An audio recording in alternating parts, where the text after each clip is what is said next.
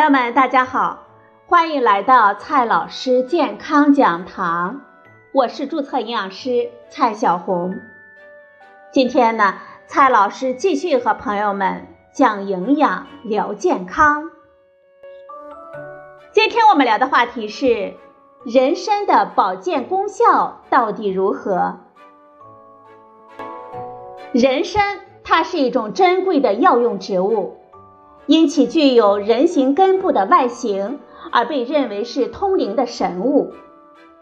它在中国入药的历史呢，大约有两千年，在数千种中药材当中冠绝群雄。但是医书对它的记载大体是滋补和调理之用，并不是治疗疾病。目前，人参在中医及养生、药膳等领域有很多的应用。也有许多的保健食品使用它，不少朋友呢长期服用参茶、参片等等。那么，人参的养生保健效果到底如何呢？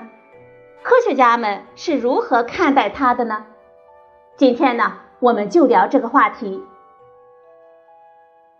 先来看一下人参和它的兄弟们。人参是伞形目五加科人参属的植物。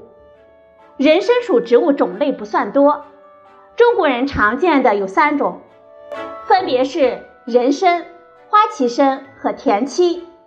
但是毫无疑问呢，人参才是绝对的家族明星。人参属植物的共同点是含有人参皂苷，它属于三萜类的化合物。它被认为是人参主要的功效成分。此外，人参属植物还有其他的活性成分，比如说参多糖、黄酮等等。这些成分呢，不仅存在于人参的根部，也存在于茎、叶、花和果实当中。因此啊，人参也被认为是一身都是宝。不过这些成分啊。并不是人参属植物所独有的，比如说绞股蓝也含有人参皂苷。野生人参呢，它生长在中国的东北、朝鲜半岛和俄罗斯远东地区的深山当中，不仅不易采集，而且生长极其缓慢，加上淘金者的大量采挖，野生人参已经非常罕见了。市面上出售的野生人参的价格十分的昂贵，虽然包装精美，甚至配有鉴定证书，但是其实呢，和阳澄湖大闸蟹一样，真假难辨啊。目前大家所吃到的人参大多是人工种植的，即使在老字号中药店也是如此。人工种植的人参呢，有多种方式，比如。大棚种植、林间种植，也可以育苗后移栽到野外，称为半野生人参。即使是人工种植的人参，依然是生长缓慢，通常呢五到七年才能收获。收获的新鲜人参又叫水参，可以经过去皮和晾晒，就可以得到白参。也就是我们常见的药店或者是馈赠礼品中的人参，如果是用蒸煮来代替晾晒，我们就可以得到红参了。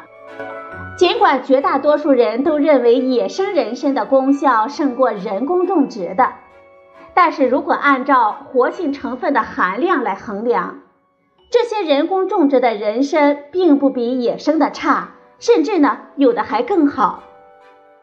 此外，人参在产地的批发价格并不算贵，小一点的新鲜人参一斤大约一百多块。也正是因为人工种植和野生人参的差价极大，因此啊，造假层出不穷。再来看一下高丽参，尽管中国的人参产量和消费量都远超韩国。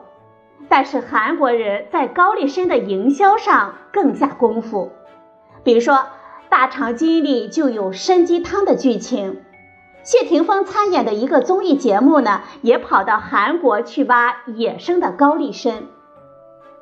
据估计，全球各类参产品的年产值大约是二十亿美元，其中呢，接近一半来自韩国。然而，人参和高丽参并没有本质性的差异。高丽参呢，本身就是从咱们长白山引种过去的，只不过呢，换了个名字而已，有点类似猕猴桃和奇异果的关系。不仅如此，据说呢，有相当一部分韩国的高丽参还是从咱们中国贩卖过去的，经过他们的贴牌。再高价卖回给我们中国人，朋友们，你又何必舍近求远呢？接下来呢，看一下所谓的功效。人参的功效呢，在东亚的文化中根深蒂固，无论是古代的医术还是武侠的小说，它都是神一般的存在。人参的拉丁学名呢？在希腊语中有包治百病的意思，大概呢是当时的西方学者也听说了它能够起死回生的传说吧。但是功效啊不能靠感觉，而是要看证据，尤其是临床证据。从文献报道来看，在全球范围之内，有关人参的学术研究论文数以万计。开展的随机对照临床试验呢，至少有三十五年历史，涉及心脑血管疾病、癌症、老年痴呆、糖尿病等数十种适应症。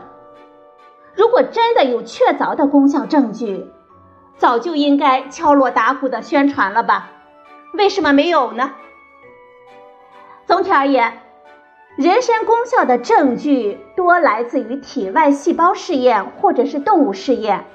临床研究绝大多数存在质量不高的问题，比如说样本量较小，试验设计五花八门，而且有缺陷，摄入量和摄入方式各不相同，因此呢，结果是千奇百怪，难以重复。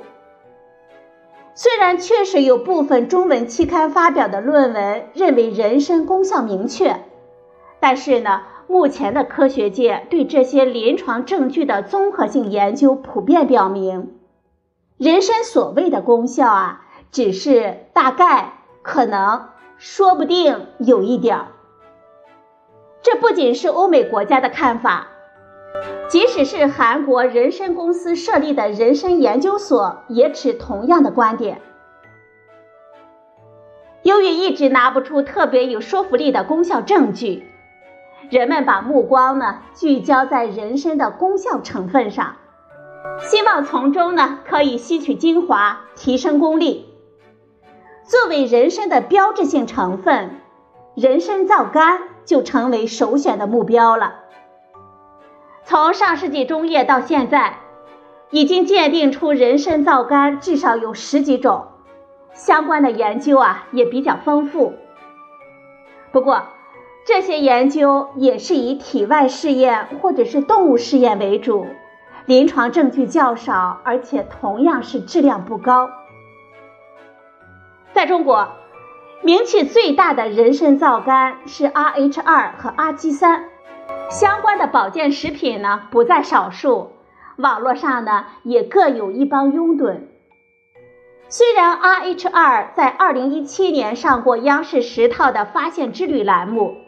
但是在临床的实践方面，阿基三显然走在了前面。阿基三呢，已经早在两千年获得国家中药一类新药证书，还荣获了二零一三年国家技术发明奖二等奖，以至于有些人说它是堪比弱奖的青蒿素。殊不知那个技术发明奖啊。只是表彰它的提取技术，而非肯定它的功效。一类新药证书也只能说明它之前从未上市罢了。阿基散的实际效果如何？我们不妨看一看临床大夫们的研究数据。二零一六年和二零一七年，中国中医科学院广安门医院。和上海中医药大学附属第七人民医院的研究人员分别发表了两篇有关阿基酸的综合性研究。作者虽然依然对它未来的药用前景充满期待，但是结论呢都是谨慎的表示，该物质或许、可能、说不定对癌症治疗有一定的辅助作用。说白了。这不就是死马当活马医的意思吗？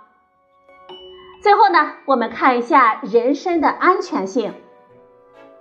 人参毕竟是传承千年的中医药文化的代表，虽然现代科学尚未发现它或者是它的某个成分有确凿的功效证据，但是呢，我们在有闲钱的前提下，吃一点人参倒也无妨。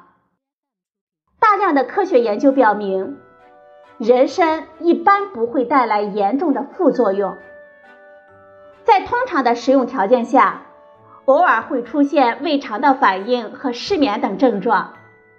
大剂量服用可能产生黏膜出血、恶心、心悸等情况。此外呢，人参只和个别的抗抑郁药、抗血栓药相克。如果是癌症患者及其家属，在经济条件允许的前提下，买点人参皂苷辅助治疗也无可厚非。希望早日康复的心情呢，我们可以理解。但是啊，朋友们要记住，不要砸锅卖铁，把求生的希望寄托在人参皂苷身上，更不要听信商家的鼓吹，耽误了正规的治疗。另外，有些癌症晚期病人生存几率很小。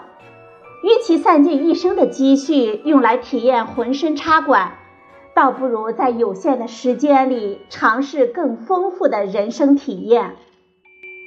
最后呢，我们来总结一下：人参、西洋参、三七是近亲，以人参皂苷为特征成分。野生人参罕见而且昂贵，人工种植人参的特征成分不亚于甚至是优于野生人参。高丽参与中国人参无本质的差异，相当部分属于出口转内销。人参及人参皂苷功效证据不足，不可迷信广告上的宣传。人参的安全性呢还是比较好的，有闲钱可以吃。好了，朋友们，今天的节目呢就到这里，谢谢您的收听。我们明天再会。